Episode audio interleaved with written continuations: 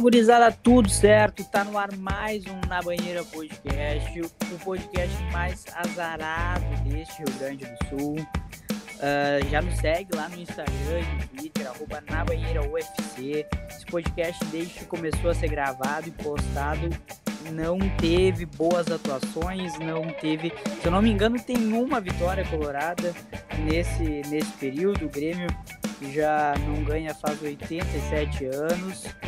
Uh, e nesse, nesse meio de semana não foi diferente. O Grêmio perde para o Juventude em Caxias do Sul e o, e o, e o Inter... Inter... segue sem vencer no Beira Rio, né? Acho que a gente está zicando, cara, esse podcast aqui, olha.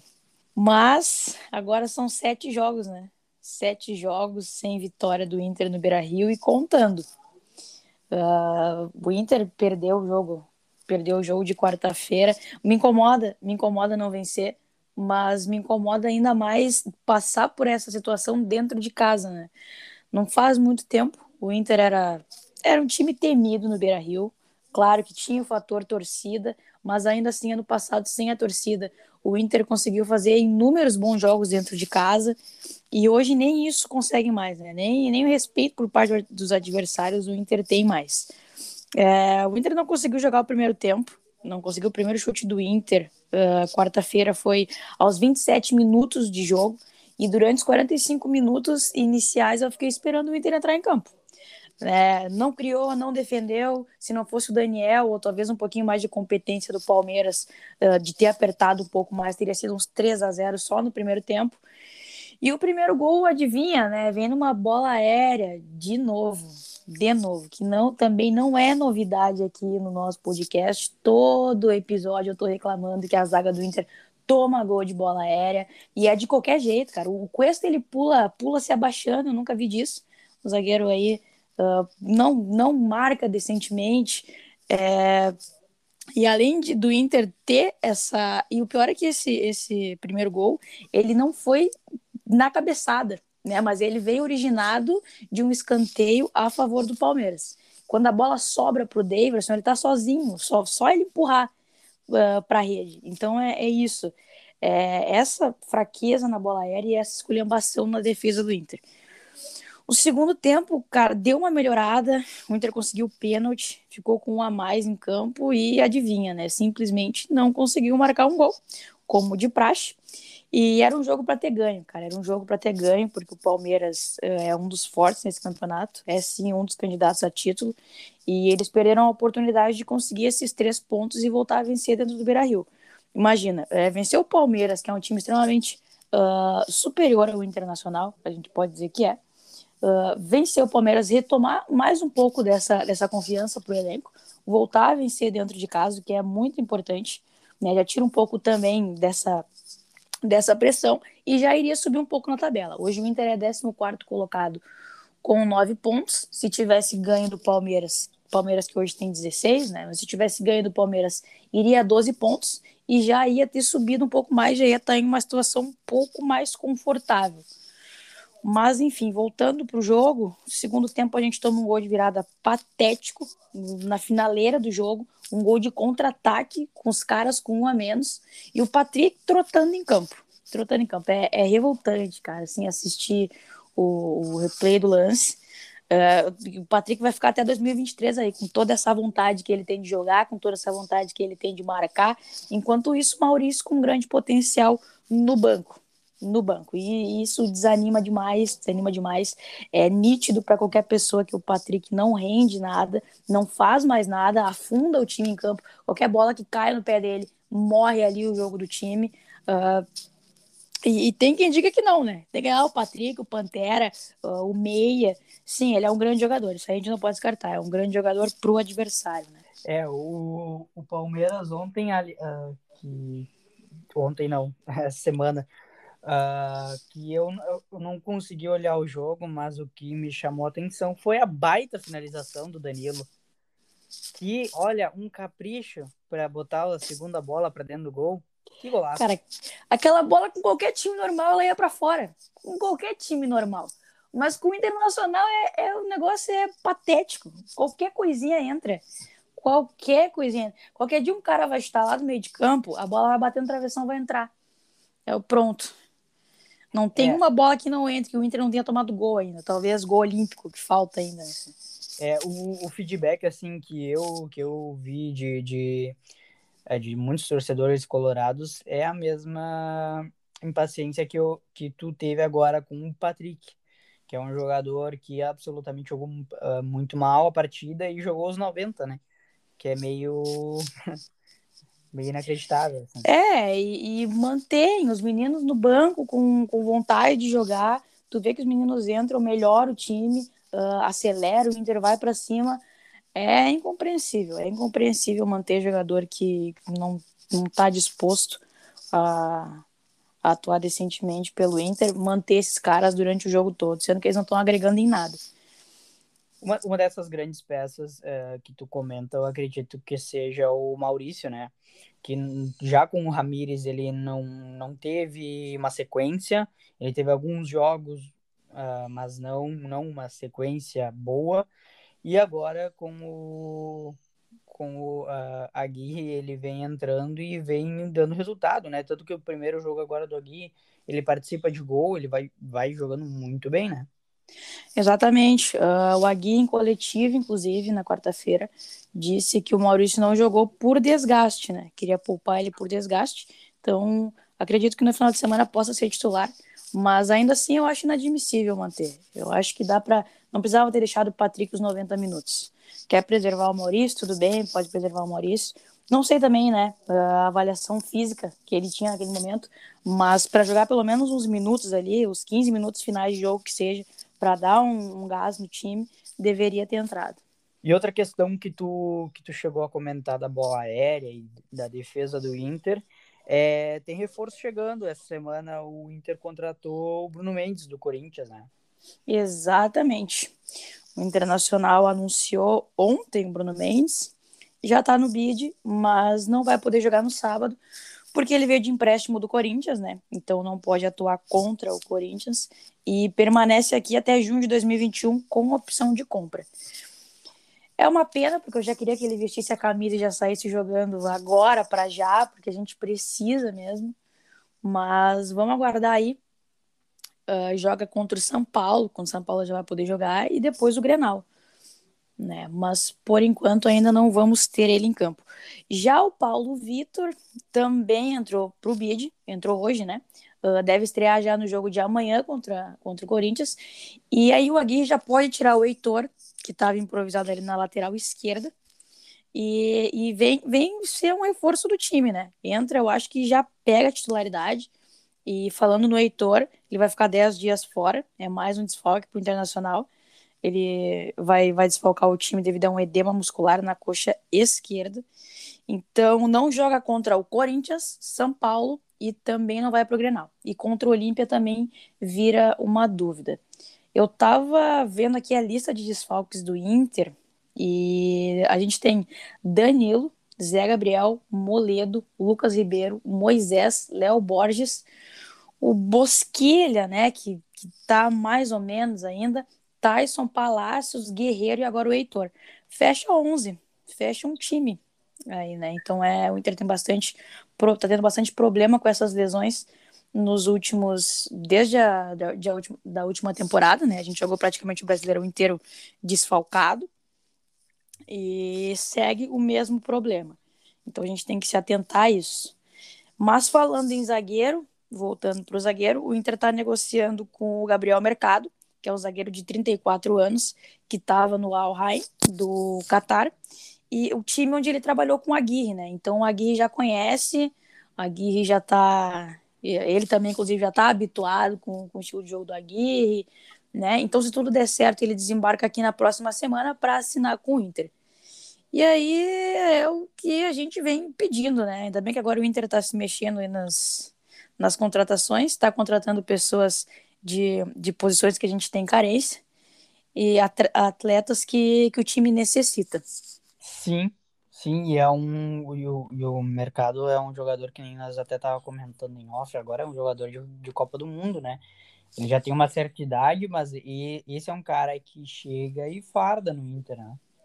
Exatamente. Acho que o mercado e o Paulo Victor vêm para ser titulares, vêm para pegar a titularidade. Vamos ver como é que fica a situação do Bruno Mendes, né? Porque como nós temos o Cuesta, e para mim o Cuesta não sai de imediato do time, mas vamos ver como é que vai ficar essa, essa questão da zaga.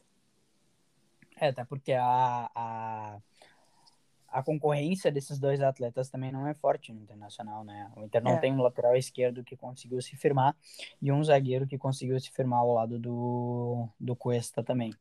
É, o Cuesta também não é lá essas coisas, né? Fez é, temporadas mas... boas no Inter, mas, cara, nunca foi aquele zagueiro top cinco estrelas, né? É, uh, o, Moledo, o Moledo fez muito mais do Cuesta ser o que ele é do que o próprio Cuesta. Tanto que sem o Moledo não tem como, o Cuesta não, não funciona. É, o Cuesta, ele na real, ele foi muito bem ali em 2019 com o Odair, né? Que ali Isso, a, 2018 jogava, também. É, ali, ali se, o Inter jogava com uma linha um pouco mais baixa e não. É, como é que eu posso dizer? Eles defendiam mais a área do que é, precisavam vencer numa corrida ou alguma coisa assim. Não era exigido tanto uh, de, dessa técnica deles. Uh, e aí eles se destacaram. Aí veio o Kudê com o, com o zagueiro jogando um pouco mais alto e acabou expondo algumas uh, fraquezas do, do Cuesta. Né? Exatamente, é aquilo, né? De estar tá jogando há muito tempo de uma mesma maneira, muitos anos de uma mesma maneira, e quando precisa mudar, tu vê que não tem talvez qualidade técnica, né, para fazer esse tipo de variação. Mas a gente estava falando do, do Patrick, só queria dar uma informação que o Patrick não vai jogar amanhã, tá? Pelo menos não vai começar entre os titulares por conta do desgaste físico. Então, isso pode dar chance pro Lucas Ramos ou pro Questinha, o Juan Manuel Cuesta, que é meia ali também. Uh, Rodrigo Dourado também pode ser poupado pro, pro Johnny seguir no time. O Caio Vidal recebeu o terceiro amarelo e daí deve ser substituído ali pelo Maurício, né? Também existe a possibilidade do Nonato entrar, mas acredito que amanhã o Inter possa sair com Daniel, Saravia, Lucas Ribeiro, Cuesta, Paulo Victor, Johnny, uh, Lucas Ramos, Edenilson, Nonato, Maurício e Yuri Alberto. Vamos ver se vai se confirmar, né? É, é essas, só uma pergunta, essas, uh, uh, essas mudanças, que nem do Patrick, do Dourado que tu comentou, são por questões físicas, assim, de tá descansando os jogadores? Isso, do Patrick é o desgaste físico. O Rodrigo Dourado, não tenho certeza se é para dar uma continuidade para o Johnny ou se é realmente pelo desgaste físico, né? Então, também não descarto a possibilidade do Dourado talvez começar como titular amanhã, ou de, no meio da partida, ele tirar o Johnny para colocar o Dourado. É, é um Inter bem mexido, né? Com bastante desfalque e ainda com essas questões uh, físicas. Exatamente. Mas o Patrick, bom, cara, eu vou é pouco, é pouco tempo de episódio para falar mal do Patrick. Não. Eu, eu, prometo. Nós vamos fazer um episódio, um episódio Patrick. Vamos fazer um especial. Vamos fazer um especial Patrick. Minha Nossa Senhora. Mas a notícia boa é que amanhã ele não joga, tá, pessoal? Isso aí, uma notícia boa pro torcedor colorado. Mas por, fa por falar em notícia boa, notícia boa tá ruim de aparecer do lado azul do estado, né? Que isso, é que semana tenebrosa do Grêmio. É, eu não vou tentar ser breve aqui, mas eu, esse, esse episódio vai ficar longo, hein? Assim como uh, a gente vai fazer um episódio Patrick, a gente pode tranquilamente fazer um episódio Paulo Miranda, que já foi, ele já foi criticado neste, neste episódio e e durante o jogo contra, contra o Juventude, eu até comentando com meu pai que estava assistindo comigo, eu falei ali, tava o quê? Uns 25, 30 do segundo tempo, eu comentei com meu pai, Paulo Miranda não está tão mal, né? Do jeito que, que eu esperava que ele fosse estar tão mal. E aí ele vai lá e dá uma assistência, uma baita uma assistência e a, acaba com o jogo.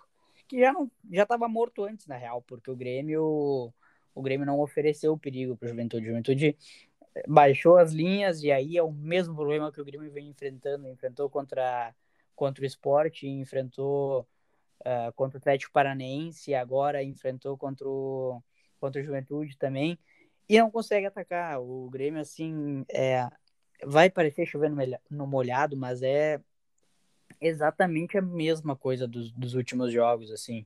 O Grêmio não tem nenhum repertório, não tem nenhum repertório. Os, ele tentou inovar e aí uh, as notícias que se tem era de que era uma pressão mais da torcida mesmo, porque ele botou o Darlan, o Darlan voltou a jogar. Eu achei que, eu não sei, eu achei que ele estava escondido, tinham prendido ele em casa, assim, não estava podendo jogar. E ele volta a jogar e aí ele faz uh, um jogo muito bom, assim, uh, para os patamares do que o Grêmio estava jogando. E mas ainda assim, os três meias, uh, o Darlan, o Matheus Henrique o Bob Sim, eles não pareciam, dava a impressão de que não sabiam para onde correr, como se movimentar, sabe?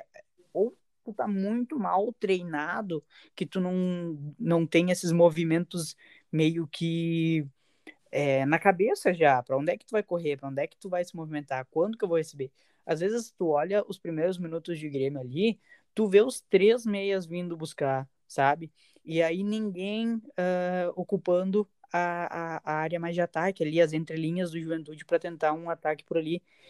E uh, o, Grêmio, o Grêmio foi muito mal. E aí nós falando da Arlan, ele faz um primeiro tempo muito bom, ele tem 100% de, de aproveitamento nos passes, dá o intervalo, o Thiago Nunes tira o cara. E aí é, é totalmente incompreensível, assim, porque o Matheus Henrique vinha fazendo uma partida muito ruim, e aí eu vou ressaltar a torcida caindo em cima do Matheus Henrique, ele realmente não fez uma partida muito boa, mas é, estão fritando um jogador que caiu, caiu de rendimento junto com, com a equipe.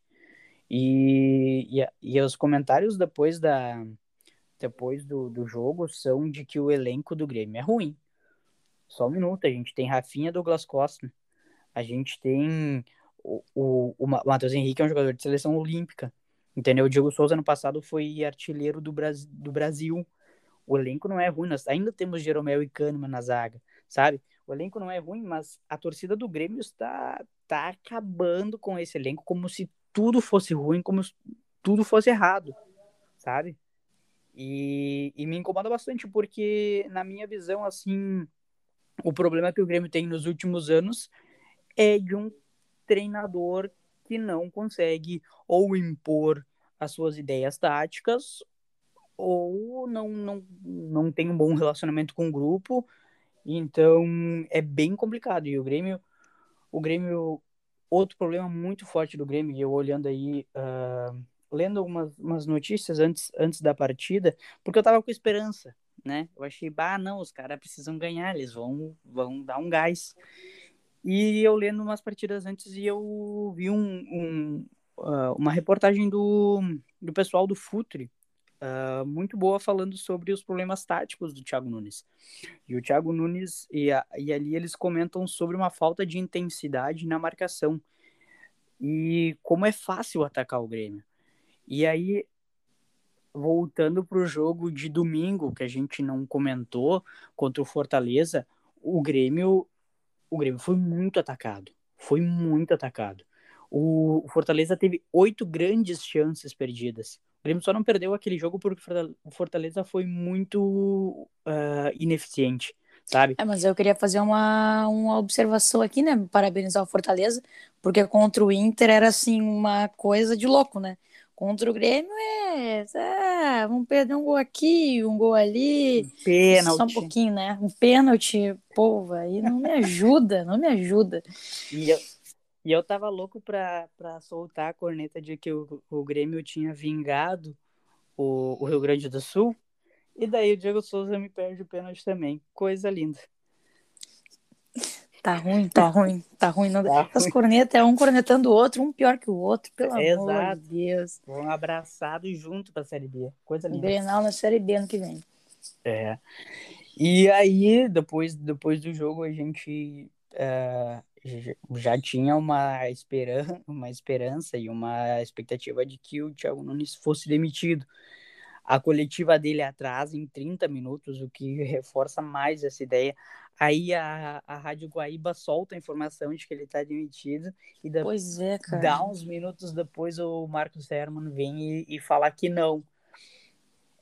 E aí é muito confuso, porque assim, eles não vão não vão demitir ele agora. E daí o Romeu Bolzan já botou, uh, já falou para a imprensa inteira que se não vencer o Atlético Goianiense no domingo às oito e meia da noite em casa, ele cai. O Atlético Goianiense tomou quatro do Atlético Mineiro ontem. É uma equipe frágil. Aí o Grêmio é capaz de vencer. Vai que o Grêmio ganha e daí ele segue, ele tem uma sequência de Palmeiras fora de casa, Grenal em casa, que vai ser o Grenal mais desesperador. Pois os dois é. times tão, os dois times estão na merda assim, e perder só joga mais para baixo ainda. Acho que e nada se é fechar melhor... um empate, os dois, se fechar um empate depois antes do jogo, os dois os dois fecham. Pois é, daí nessa de nada melhor que um Grenal para erguer a tua moral, né? Pelo menos dentro do estado. Se não a é. nível nacional, pelo menos dentro do estado, questão de, dos três pontos ali. Mas era, era, era isso que eu, ia, que eu ia comentar até, porque o Romildo vai para a coletiva e, e, dá um prazo para o Thiago Nunes. Assim, ah, não, domingo, tá. Aí domingo perde, tá fora. Mas daí se ganha, daí tá tudo ok, tá tudo 100%. O Grêmio continua na parte de baixo da tabela, mas tá tudo 100%, ganhou um jogo, né? E aí depois tem essa sequência braba aí. Então, é, é um. Dá para falar que é um erro de planejamento, talvez. Ah, porque tem outra questão, assim, de, de pensar muito bem num nome. Quando acontecesse essa saída do Renato, que, né, que aconteceu agora há pouco tempo. Então, pensar num nome que porque o Renato, mesmo perdendo, ele trazia uma segurança para o torcedor gremista. Assim. Ele ia para a coletiva, ele assumia, né, matava no peito ali, enfim. Então, tu acha que talvez tenham errado em, em, trazer o Thiago Nunes só por essa identificação que ele tinha com o Grêmio? Eu acredito que não, tá? Porque é um, é, é um técnico que, na época, quando o Renato foi, foi demitido, eu acredito que ele era o melhor nome que tinha no mercado. Tá? Era um nome mais promissor. É fácil falar agora que não, não é um nome bom porque ele não está fazendo um bom trabalho, mas na época era o nome mais promissor que se tinha para contratar. E aí eu vou lembrar a partida, a última partida do Brasileirão do ano passado, é, contra o Bragantino. O Renato não vai viajar para lá por causa de concentração para a final contra o Palmeiras da Copa do Brasil. E se vê no, nos camarotes daquele jogo ali o Thiago Nunes olhando o jogo. E aquilo ali, tipo, tipo assim, o Grêmio já tinha meio que um. Eh, naquela, naquela época o Renato não sabia se ia renovar ou não. Renovou, deu um tempo, não durou, foi demitido. E uh, o o Thiago Nunes ali ele já estava pronto para entrar. Então, eu acho que é um nome que já foi pensado antes. Mas eu acredito muito que ele veio uh, por causa da, da identificação. E uh, falando em identificação, essa semana surgiu a notícia de que o Grêmio já teria conversas iniciais com Luiz Felipe Scolari. E uh, caso. E aí aí eu já entendo que talvez eles tenham dado esse prazo até domingo para pensar num nome, num possível nome e uh, é um nome que é uma bola de segurança. É, eu acho que ele vem mais ou menos na. Agora já estou projetando, não veio ainda, então não vou falar sobre porque o cara nem foi demitido ainda. Mas uh, é bem complicado, assim. Se o Grêmio vence, se o Grêmio vencer no, no final de semana, parece que tá tudo bem. Aí se perder, se perder, manda embora. Porque não manda embora antes e tenta garantir esses três pontos contra o Atlético sabe? Pois é, é isso que eu, que eu pensei, até tinha comentado contigo. Por que esse prazo, né? Só pode ser para pensar em um nome. Porque vamos por assim, demite o, o Thiago Nunes na quarta, quem que vai anunciar no outro dia? O Grêmio vai ficar com o interino, né? Uh, vai ficar com o interino por quantos jogos até eles fecharem o nome. Então acho que também tem essa, essa questão de, entre aspas, segurança, né? Pô, vamos deixar o Thiago Nunes trabalhando aqui, já que já tá aí mesmo, vai que, que consiga esses três pontos, E aí, se não consegue, a gente já define o nome aqui, pronto, demite no domingo, anuncia, sei lá, segunda, terça-feira, né? Dependendo uh, se, o, se, o, técnico, se for o, o enfim, se aceitar vir. E aí já tem, já tem tudo isso esquematizado. É, o, o problema, o problema é que uh, o Grêmio teve uma sequência um pouco mais tranquila agora e não soube aproveitar. E agora, demitindo ou não, vai ter uma sequência muito ingrata, seja para o Thiago Nunes ou seja para um técnico novo. Uma sequência muito ingrata, porque tu tem Grenal, que aqui é, tu mata ou morre, ou tu ajeita a casa, ou ganha o Grenal, tá tudo certo de novo, sabe? É, e tu vai ter. O Palmeiras lá fora é muito difícil. O Grêmio tem uma muita dificuldade contra o Palmeiras, é, historicamente, ainda mais nos últimos anos. E depois tu tem a LDU. Aí já é um jogo lá fora. Cara, é, é bem complicada a situação do Grêmio, porque ele tem um técnico super pressionado e tem jogos decisivos pela frente. Sim, mas aí, aí também tem esse problema, né? O técnico que chegar já vai pegar essa sequência de caras, não vai ter tempo para treinar para organizar uma ideia. É um problema realmente muito parecido com o que o Inter tinha. Que o Inter tá até agora, né? Que o Agui acho que ainda não parou. Claro que tá treinando o time, mas ter aquela parada para sentar e conversar mesmo com o grupo, para falar o realmente que ele quer, eu acho que não, não sei se ainda teve, né? Porque é um jogo Exato. atrás do outro e agora vai chegar. Vão entrar, porque agora tem só o Campeonato Brasileiro, né? Mas aí agora vai começar que nem programa Sul-Americana, Copa do Brasil, para o Inter agora volta a Libertadores, então vai ser bem complicado, independente se o Thiago Nunes ficar, ou se o novo técnico que vier, é uma trabalheira aí pela frente. Exato, e aí a gente vai lembrar de uns, uns, uns episódios atrás em que a gente comentou que o Grêmio não tinha o jogo no final de semana, contra o Cuiabá, que foi adiado, e a gente com esperança de que o Thiago Nunes, com mais tempo entre a semana para trabalhar, conseguiria uh, deixar mais claras as coisas para os jogadores, mas o que se viu diante do Juventude foi algo de, perdido, que nem eu comentei contigo no pós-jogo, juntaram 11 caras na rua e botaram ali a jogar. Não tinha nenhuma nenhuma uh, uh, convicção do que estava se fazendo ali, sabe? E aí, outra notícia que se tem é de que agora o jogo pro Atlético Goianiense, o Thiago ganhou respaldo para fazer as alterações que ele queria fazer.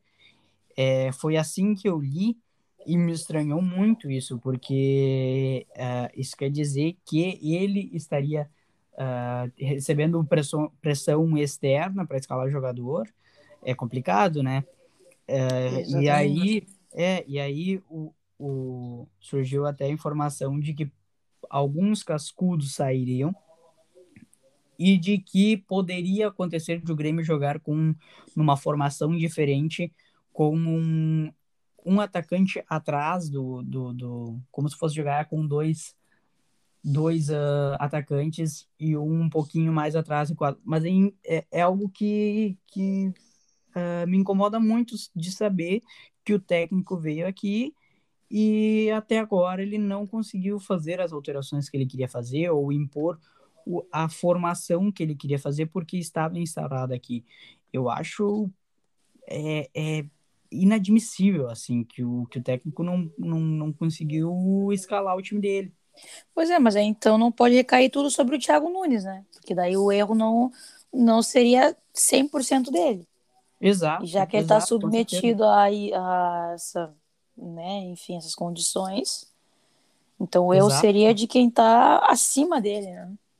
Exato, exato. E aí teria que ver, certo, o que está acontecendo, como é que, como é que funciona isso, porque uh, não pode, né? O, o técnico ele tem que vir aqui, ele tem as ideias, ele que escala. Se perder, vai cair na dele, então dá toda a responsabilidade para ele, joga para ele poder escalar quem ele quiser e da maneira que ele quiser. Porque não é porque o Grêmio tá jogando a, a, a quatro anos no 4-2-3-1, burocrático 4-2-3-1, sem nenhuma variação, que, que vai manter dessa maneira. Às vezes vai para um 4-1-4-1, mas é uh, muito simplório, assim, é, é com pouca, pouca mudança. Sim, tá, tá complicado. Aí se o Grêmio, se o Grêmio ganha domingo, vai a cinco pontos, né? Não sei se chega a sair da zona cinco pontos com o saldo que ele tem hoje, ele passa o. Acho que ele fica Paulo. atrás do. Passa o São Paulo. Ele passa o São Paulo pelo saldo aí, mas aí varia. É que o Grêmio tem dois jogos a menos que o São Paulo e dois jogos a menos que a Chape, que também tá nessa zona aí.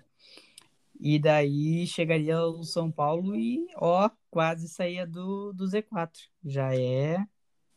Uma pois é, inclusive que... o, o Grêmio tem um jogo contra o Cuiabá, né? Que hoje tá em 18. Dois pontos à frente do Grêmio. Isso. E aí o jogo contra o Flamengo e o Flamengo é o Flamengo, né? Tá lá em cima da tabela. É, o Flamengo é, é complicado. Ele também tá com jogos a menos. Jogos a menos é, mas, uh, enfim, o Grêmio hoje, uh, claro que é importante olhar para a tabela, mas uh, hoje eu acredito que o Grêmio tem que pensar no jogo pós-jogo e a três pontos atrás de três pontos. O Grêmio, para ele conseguir alguma coisa interessante no campeonato, e aí eu não vou descartar, não vou descartar porque o Grêmio já conseguiu e outros clubes até conseguiram sair de uma zona, uma zona de rebaixamento para ir para uma classificação de de Libertadores. Né? Não é impossível que aconteça. O Grêmio tem apenas seis jogos, mas uh, ele precisa emplacar, precisa encaixar e pensar jogo a jogo e para conseguindo três pontos e, e ir somando pontos. É, eu acho que hoje o Grêmio faz primeiro uma campanha para sair da zona de rebaixamento, mas sair de vez, assim, né? de, de não ficar nem próximo ali. E aí depois vai começar a pensar numa campanha para ficar ali entre os primeiros colocados para conseguir uma vaga. A mesma coisa do Inter, ainda que, que esteja em uma situação um pouco menos ruim do que a do Grêmio, mas pensar em, em topo de tabela hoje não é o caso da dupla Grenal. É primeiro ficar numa situação confortável e, e entrando ali G6, né, até G7 que seja, e, e, e, bom, pensar jogo pós jogo mesmo, três pontos pós três pontos, porque são 45, né, para não cair, são 45, é. então é. Já foram 18 pontos, o Grêmio conseguiu só dois e o Inter só nove. Então a situação tá complicadinha. Exato, é. E aí pensar que nem uh, o Grêmio, claro que é ruim de fazer essas projeções, porque sempre quando tu projeta jogo atrasado, o, o Grêmio perde o jogo atrasado. O, o campeonato inteiro tu falando, ah, mas o Grêmio tem jogo atrasado, tem jogo atrasado, vai lá e vai perder o jogo. Não faz diferença. Mas uh, hoje o Grêmio tem dois jogos a menos que o Inter. E se por um milagre, ele pontua, ele faz os seis pontos nesse que tem a disputar, ele tá a um ponto atrás do Inter. Uh, pois é. Então, é que agora, esse começo de campeonato ainda é muito, muito parelho. Tanto que nem tu comentou antes que se o Inter tivesse ganhado do, do, do Palmeiras, ele ia a 12 pontos, e com 12 pontos ele já encostava uh, em nono já, lugar. Já encostava, no caso, no Palmeiras, né? Que tava com, com 13. Isso, isso. E aí, e aí, olha, tem Flamengo, Santos e Juventude com 12. Aliás, Juventude, o Juventude, único... É, Juventude tá com o único gaúcho representando é, o estado. Salvando, salvando. Pois é. Bom, daqui a pouco é Inter e Grêmio na B, Juventude na A, daí já, já inverte tudo. já é. inverte tudo. Acontece. Mas, uh, bom, se o Inter ganha agora no sábado, vai a 12 pontos, o que é muito difícil também, porque o Inter nunca venceu lá no, em Itaquera, né? Agora é Neoquímica Arena. Mas se vence agora no sábado, vai a 12 e já pode ir a sétimo lugar, dependendo dos outros jogos aí. Né, o Corinthians hoje tem 10 pontos, está um ponto à frente do Inter. E então já, já ficaria né, numa situação mais confortável. Que nem a gente estava falando, se o Grêmio ganhar, vai a 5 já passa o São Paulo, já sai do Z4, fica em décimo. Décimo não, ele fica dentro. Não, é, continua, fica em décimo sétimo, exato. O América tem, tem seis, né? Ou seja, mais uma rodada sendo rebaixado. Coisa sensacional. Pois é. Cara, tem torcedor que fala que se fosse o Renato não ia estar tá assim. Mas eu lembro que no ano passado uh, o Grêmio começou mal, não tão mal assim, mas começou também uns jogos ali, umas rodadas no Z4, depois foi subindo, foi subindo. Não conseguiu a classificação direta para Libertadores, mas em seis jogos não estava nessa situação. Tu acha que se o Renato estivesse lá na Casa Mata seria diferente? Não seria tanto?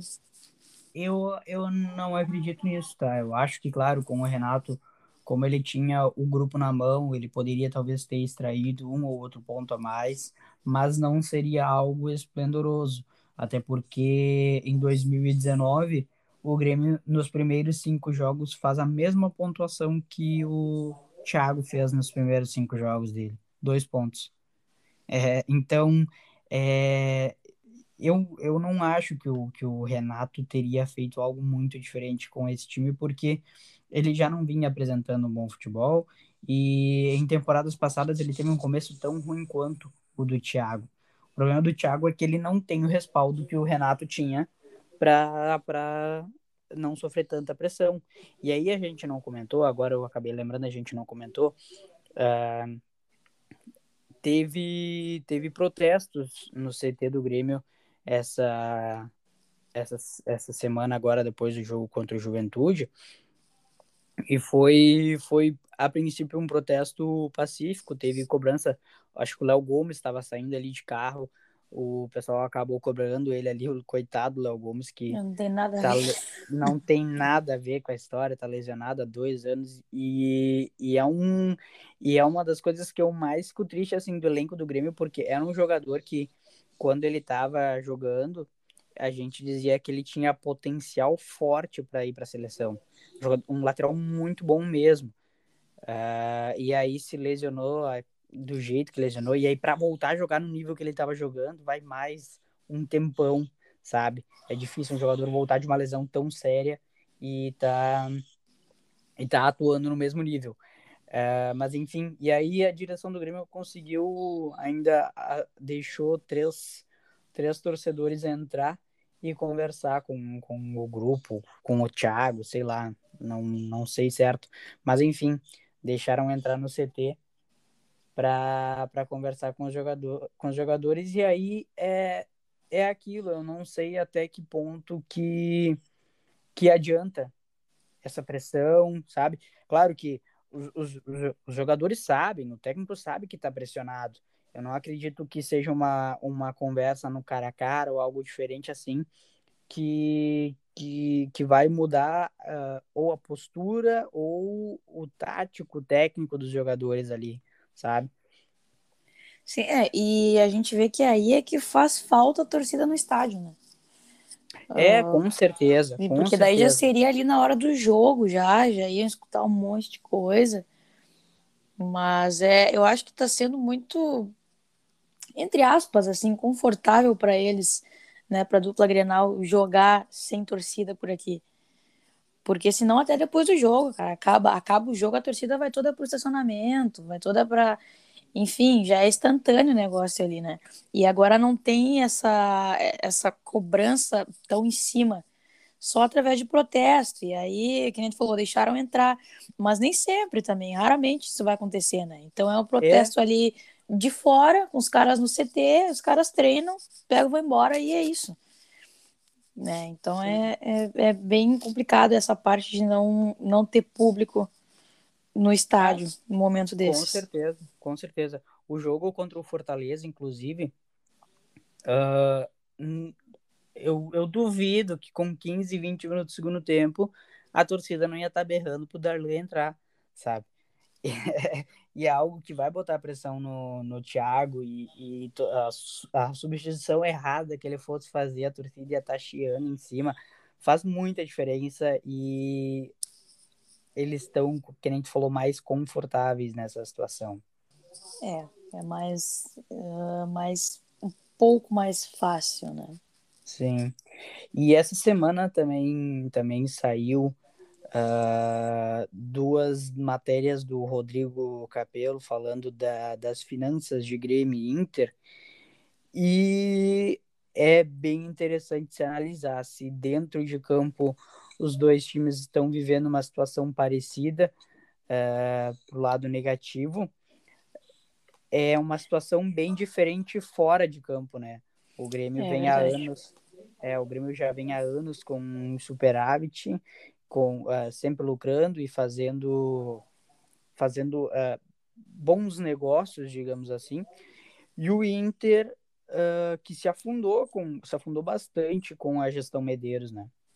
Exatamente. Hoje o Inter tem uma dívida de 92 milhões, número alto, né, para pagar aí, e isso vem de gestões anteriores, né?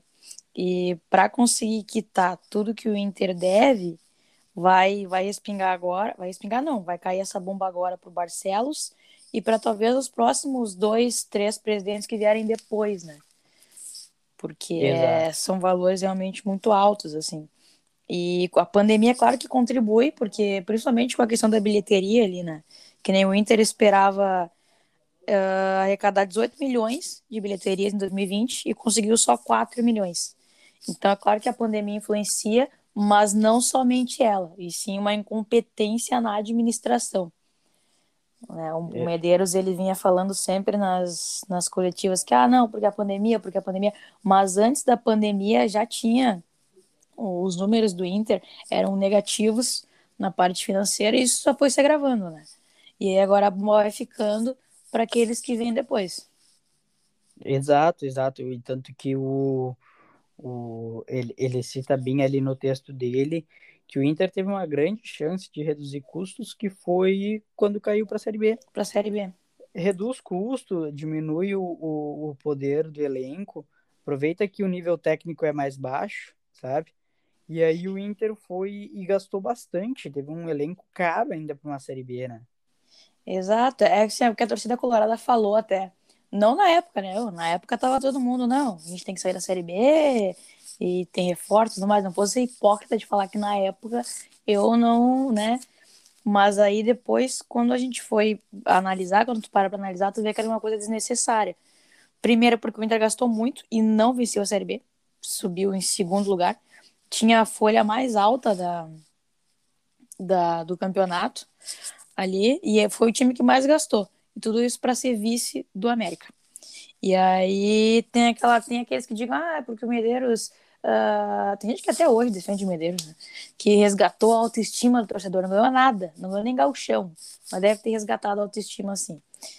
É, então, assim, é, ele era muito focado, até isso também é citado na matéria, que ele achava talvez que um título fosse dar uma. Uh, como é que eu posso dizer? Uma. Fosse, fosse salvar talvez a gestão dele, né? E talvez nem pelo lado financeiro ele estivesse pensando, mas sim para a moral que ele teria lá dentro. Mas enfim, isso não aconteceu, não ganhou nada, como eu falei, nem estadual, e o Inter segue afundado em dívida, né? Porque ele já pegou, já pegou a, o Inter da gestão do Pífero, que já vinha mal das pernas em questão de grana e tudo mais, mas ele conseguiu piorar a situação. Né? Ao invés de, de melhorar, que é para isso que ele foi colocado lá, não, ele conseguiu seguir exatamente, praticamente os mesmos passos. Né? Então, acho que o Inter hoje só não está numa situação melhor porque porque é um clube muito grande. É um clube muito grande. É, mas também não sei até quando, né? Porque o Cruzeiro também era um time muito grande. Olha a situação que o Cruzeiro se encontra hoje. É, e o Cruzeiro teve uma particularidade que ele conquistou títulos, né? E os títulos que mais pagam, ele conquistou por dois anos seguidos a Copa do Brasil. E no outro ano ele caiu para a Série B com e a Copa do Brasil paga muito bem, paga muito bem, mas aí tu vê o tamanho do rombo que tinha dentro do Cruzeiro. Exatamente, é porque o título, o torcedor, para falar a verdade, acho que agora o torcedor colorado ele se atenta mais a essas questões políticas, financeiras, mas o torcedor como um todo, ele só quer saber de ganhar, ele só quer saber de título, ele só quer saber de troféu, de faixa no peito, que isso é importante, né? Bom, se, se não fosse isso que seria do futebol também, né? Mas mas não, o futebol não é feito somente disso, né? Tanto que, assim, é, como eu falei, essa, essas premiações, esse dinheiro que entra no Cruzeiro, títulos e tudo mais, foi mascarando muita coisa. A mesma coisa que eu penso se o Pífero talvez tivesse ganhado aquela Libertadores de 2015. Como será que o Internacional não ia estar hoje? Né? Se sem vencer já está nesse buraco, imagina se tivesse entrado aquela grana naquela época. Sim, sim, com certeza. E, e, uh, e aí agora comentando a notícia de hoje que o Juliano o Juliano rescindiu seu contrato na Turquia e a diferença hoje de Inter para Grêmio é que um deles conseguiria trazer financeiramente, né? E aí o, e o Inter aí vai ter que buscar busca umas contratações, que nem a do Bruno Mendes, a do, do a do Vitor, é Vitor Luiz, né? Ou é João Vitor, Paulo Vitor, Paulo Vitor. É Paulo Vitor. Pô, esse nome tu não pode esquecer, Carlos. Paulo Vitor. É, eu quero esquecer. Eu quero esquecer esse nome. É, eu, a do Paulo Vitor acho uma contratação muito inteligente, assim, do Inter, que ele vai buscar uh, na, na base, num jogador, uh, numa promessa, a, a, a solução para sua uh, sua lateral esquerda. É, e aí são Uh, é, é, nessas horas assim da dificuldade que uh, o mercado tu tem que ser muito rigoroso no mercado, assim. Tu tem que olhar e puxa, uh, pincelar alguns jogadores que podem te render alguma grana para o futuro e que podem uh, e que podem uh, agregar ao, ao clube também. E o, o interessante que eu achei do Grêmio, essa nessa matéria do, do Rodrigo, é que ele fala muito bem como o Grêmio investiu na base. E aí tu vai olhar nos últimos anos, vem vem rendendo muito. A base do Grêmio vem a maioria dos jogadores hoje do elenco do Grêmio é da base e conseguiu vender Cebolinha, PP, uh, até o Pedro Rocha conseguiu vender esses jogadores e é uma grana que entrou praticamente limpa para o Grêmio, né? O Grêmio não teve nenhum gasto com esses jogadores e eu acredito que até para o Inter seja uma solução.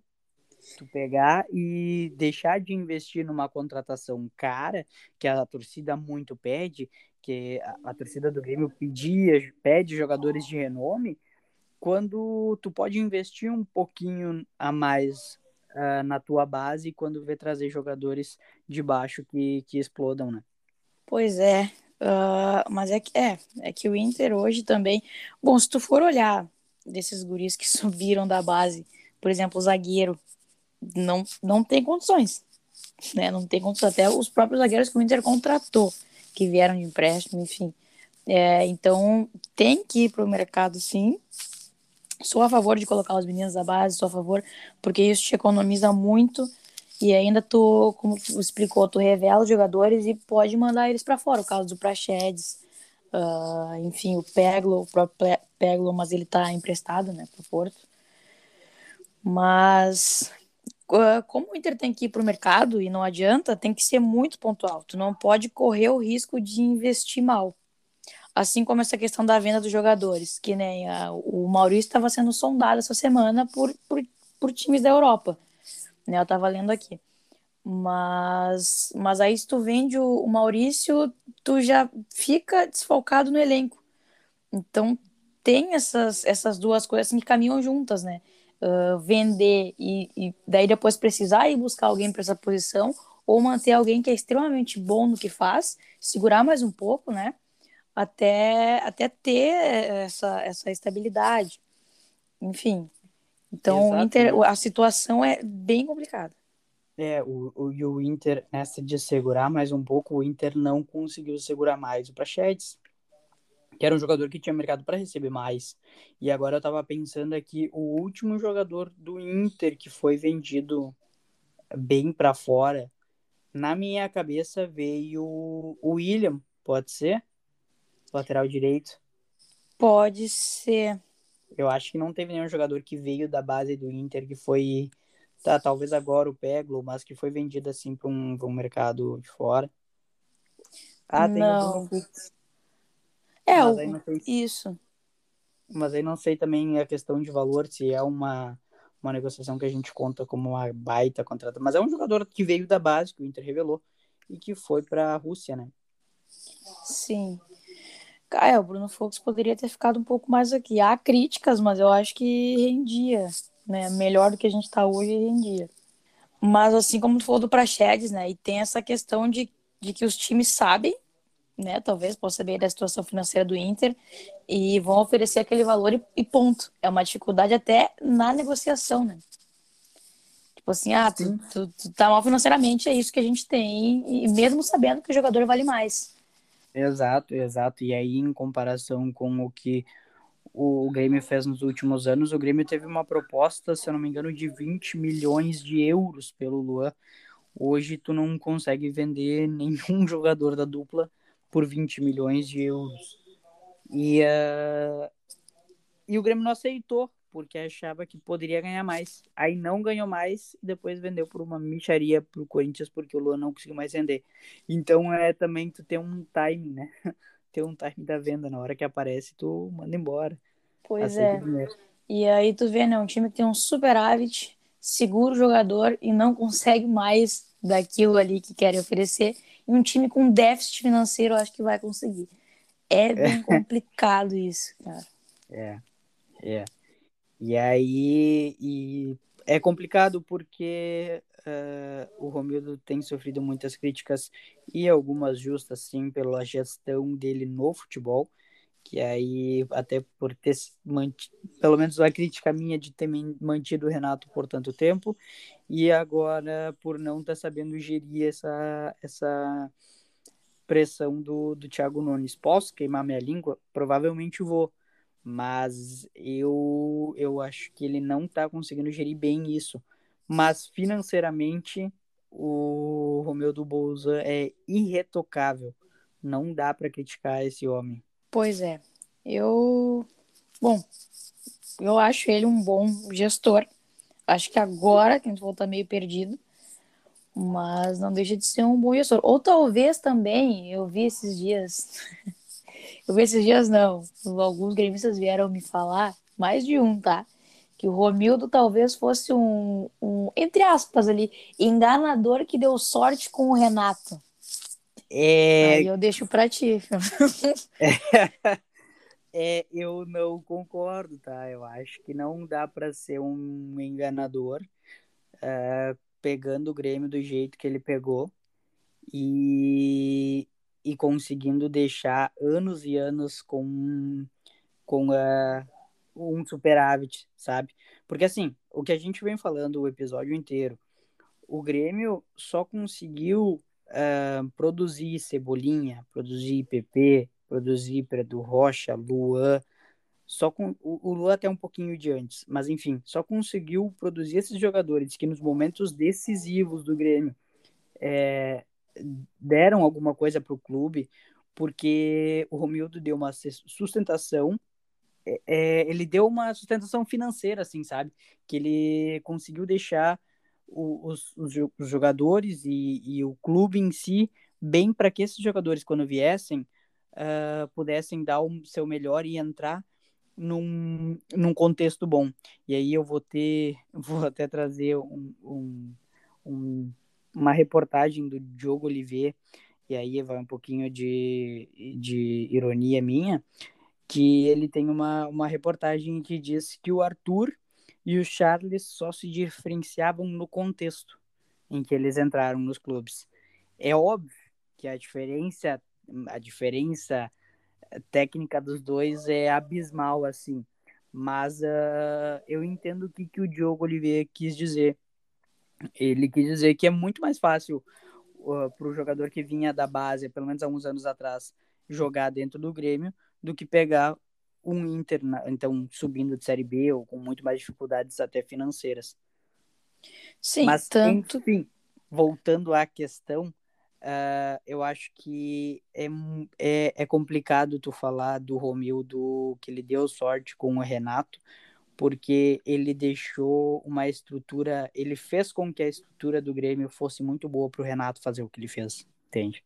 Sobre, sobre o que tu comentou dos meninos vindo da base, é isso que acontece com o Inter ano após ano, de queimar os meninos. Tanto que a gente sempre fala, como se fosse zoa, assim, né? Pô, é só os caras sair do Inter, que os caras vão lá e começam a jogar, começam a fazer igual o Marcos Guilherme no, no Santos, né? Claro que não veio da base do Inter, mas era um atleta que estava no Internacional. Acho que o ambiente do Inter, há alguns anos, já não vem sendo propício para proporcionar esse desenvolvimento para um menino, né?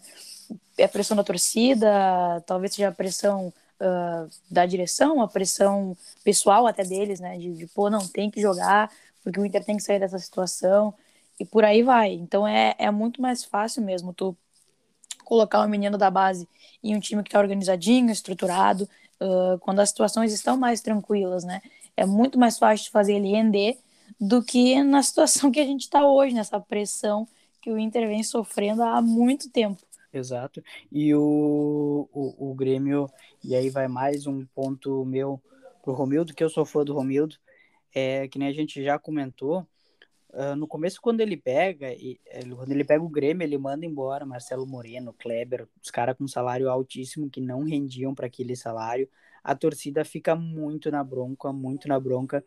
Mas aí ele, ele tira esse dinheiro do, da, do atleta, dos atletas profissionais e ele investe na, na base. Dá dois anos e aí tu tem lucros como Arthur. Uh, enfim, os jogadores que eu já muito citei aqui. Então, aí vai. É, é mais alguma coisa que é, é muito fácil tu pegar e falar que o Romildo deu sorte com o Renato quando ele, ele estruturou todo, toda uma parte para que o Renato tivesse jogadores da qualidade do Arthur, né? Sim. Então, ó, os gremistas que estão assistindo esse, esse episódio, tá aí uma análise para vocês que às vezes como torcedor tu não consegue analisar, né? Quando o torcedor fala mais alto.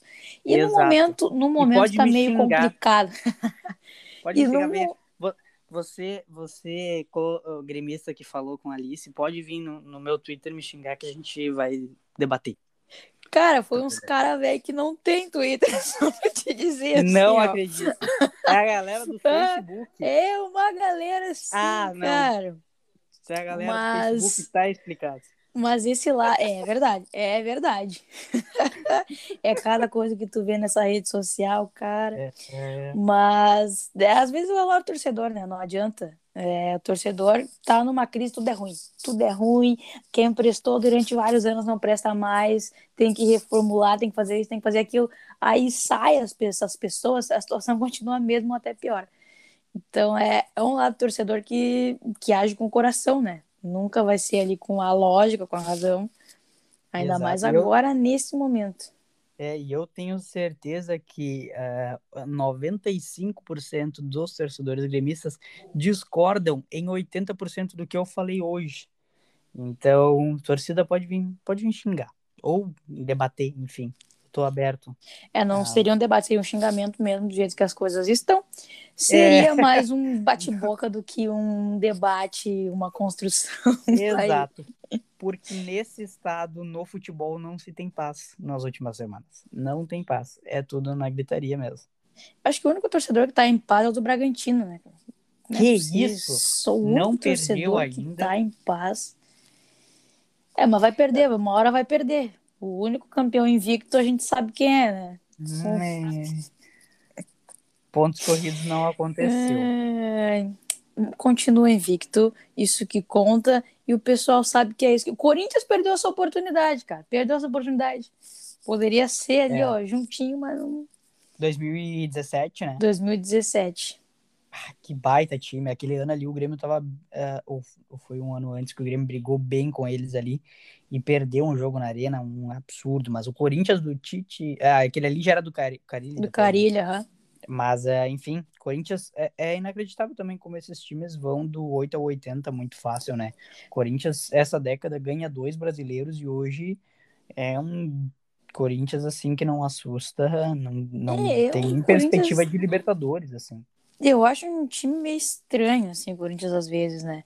Porque quando vê, é que nem tu falou assim, oscila muito, ou tá muito bem ou tá muito mal, ele não tem meio termo, né? Uhum. E hoje é um time que tanto faz. Não, não vai te assustar, não vai. Não, não posso falar muito, o Inter vai jogar amanhã ainda contra o Corinthians. mas é um time, mas é um time assim que, né, não, é que a gente já tem essa rivalidade com o Corinthians, né? Pô. É. Pra gente ganhar do é. Corinthians é sempre uma Olha, campeonato é quase, é quase um Grenal, quase um Grenal. É. Assim, para mim hoje, primeiramente o Grêmio, é óbvio, e segundo o Corinthians. Esses dois times, para mim, cara, meu Deus, é um clássico à parte quando o Inter vai enfrentar. Abraço, Cássio. Eu sei que tu me escuta. Um abraço. Gosto muito desse. Não, não é. Ele só, ele só pega quando é final de Brasileirão ali, na última rodada. Assim, na, na nona rodada. É, ali Por aí ele vai, é, vai vacilar. É um cara que cresce na, na decisão. que pro Corinthians não decidia nada, na real. Mas ele, como gremista. Não, ele realmente não decide pro Corinthians, ele decide pro Flamengo. Isso ficou claro, né? Ai, o Flamengo, Flamengo ano passado dependia só de si e conseguiu depender do Cássio ainda. Eita merda. Pelo amor de Deus. Não, e foi igual 2009, cara. Os caras não lideraram o campeonato. Última rodada ali. Que isso, cara. Que isso. É, não. E última rodada que o Grêmio foi, foi jogar contra o Flamengo com sangue no zóio. Bah, uma pressão, o Grêmio jogando bem, né? Com vontade. Douglas Costa. Douglas Costa. Douglas Costa jogou aquele jogo e numa entrevista que ele deu, acho que faz uns um ou dois anos atrás, ele até comentou: aquele jogo ali ele pegava na bola, ele falava que se virava e dava tapinha para trás. não, não, não agredia o Flamengo para não correr o risco. Porque, segundo ele, se pisar em Porto Alegre depois de uma vitória em cima do Flamengo, não saía vivo. É. é. Mas, pô, eu, fico, eu fico aquela. Tem aquele vídeo. Pô, eles vão guardar até hoje, né? Por causa daquele vídeo. Gol do Flamengo. Pô, tá comemorando ali, não sei o que, não sei o que. Pô, gol do Flamengo. Gol... Cara, tem umas coisas assim que é só o internacional, cara. E foi igual. Foi idêntico. Foi igual 2005, foi igual 2009. E nunca mais vamos ganhar o Brasileirão. Nunca mais. Daqui 41 anos a gente chega de novo, mas não ganha. O Rio Grande do Sul é meio. Eu não sei o que acontece com o Rio Grande do Sul em Brasileirão. Tem times fortes, às vezes fica em segundo, em terceiro, mas nunca com. Às nunca vezes não quer, né? Tem esse discurso, ah, vamos priorizar o Brasileirão, mas nunca prioriza. E aí fica isso aí porque a gente fica brigando entre a gente, que nem agora a gente tá briga entre a gente aqui. Quem tá uhum. tá pior, quem tá. E aí os outros times vão indo, vão indo, e a gente fica nessa aqui contra a gente. Exato. E o, e o é, comentou de priorizar o Brasileirão. O Grêmio esse ano tá priorizando, hein? O Grêmio não tem Libertadores. Aí falaram, não, agora é bom que no Brasileirão vai. E tá aí, fazendo fiasco. É, tá e aí não pode voltar atrás, né? Porque falou que, não, porque a Sula é o campeonatinho que a gente não quer. Ah, e aí, mas... como é que tu vai voltar atrás disso aí? E eu não falei, não ouviram da minha boca que a Sul-Americana é o campeonato que a gente não quer. Que isso? Cara, eu fico pensando assim, é um título que o Grêmio não tem. Aí quando é. eu vi esse discurso assim de, ah, porque a Sul é uma segunda divisão da Libertadores, eu escutei isso, cara. E aí eu falei, mas o que que os caras estão pensando, velho? É. Barbaridade. E... e aí, e aí fica a questão, se o Grêmio ganha se o Grêmio ganha a Sul-Americana, ele pode se auto-intitular campeão de tudo, não? tu quer que eu te fale mesmo? Toyota, Toyota é mundial? A gente pode é, fechar é, não, aí. A gente baixou o nível da conversa. Cara, uma vez eu, eu fiz essa pergunta para um amigo meu, bah, mas aí tu que é gremista, né? Se eu fui zoar ele, eu, se, o se o Grêmio ganha a Sul-Americana, vocês vão falar que são campeões de tudo? Aí a resposta que ele me deu, vamos porque a gente ganhou a Série B. Porra, daí, daí, daí também me que quebra, né? ai, ai. Bah, o Inter, o Inter de dois. Cara, o ano de 2017 pro Grêmio. Que bagulho absurdo. Não, 16 e 17, né? 16 e 17. É um, é, aquilo lá nunca mais vai se repetir na história. Do, foi meu pior ano na escola, foi meu pior ano na escola. Porque sempre teve aquela rivalidade no ensino médio ali, não, que Grêmio Inter. E tinha um professor que era muito gremista, cara, muito gremista. E ele falou: não, porque o Inter vai ser rebaixado, o Grêmio vai ser campeão da Copa do Brasil, que eu aposto contigo o que tu quiser. Eu falei que o Inter vai ser rebaixado, vocês podem até ser campeão, mas a gente não vai cair.